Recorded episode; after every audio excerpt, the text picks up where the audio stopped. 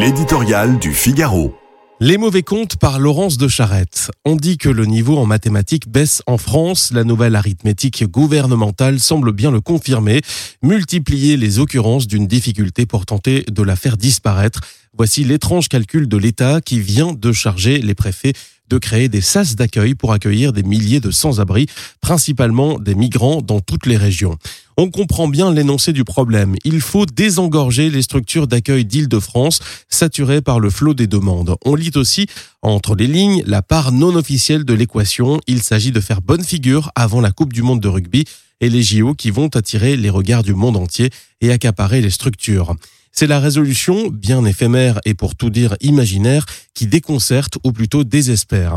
Comment peut-on espérer réduire un flux sans jouer sur les entrées? Est-il bien raisonnable de miser sur une hypothétique illusion d'optique plutôt que de traiter la question de fond? L'impuissance pousse à la lâcheté qui la nourrit en retour. Et il faut bien constater dans ce contexte la tentation du transfert prospère renvoyer la prise en charge des clandestins vers les départements de métropole. C'est aussi précisément ce que demandent dorénavant les élus maorais submergés par l'immigration comorienne.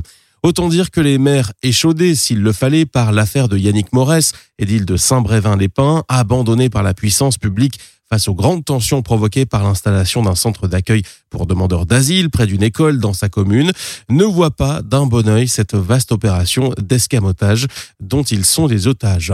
Élection après élection, sondage après sondage, les Français disent combien la crainte de l'effritement de leur culture, cette manière essentielle qui nourrit l'âme des peuples comme l'air remplit les poumons, est source d'une profonde angoisse existentielle contre laquelle ils sont décidés à lutter. Voilà le théorème qu'il faut prendre en compte. Nul besoin dès lors de savantes opérations ni de puissantes calculatrices pour entrevoir ce que les mauvaises divisions du gouvernement comportent des de multiplication du vote RN.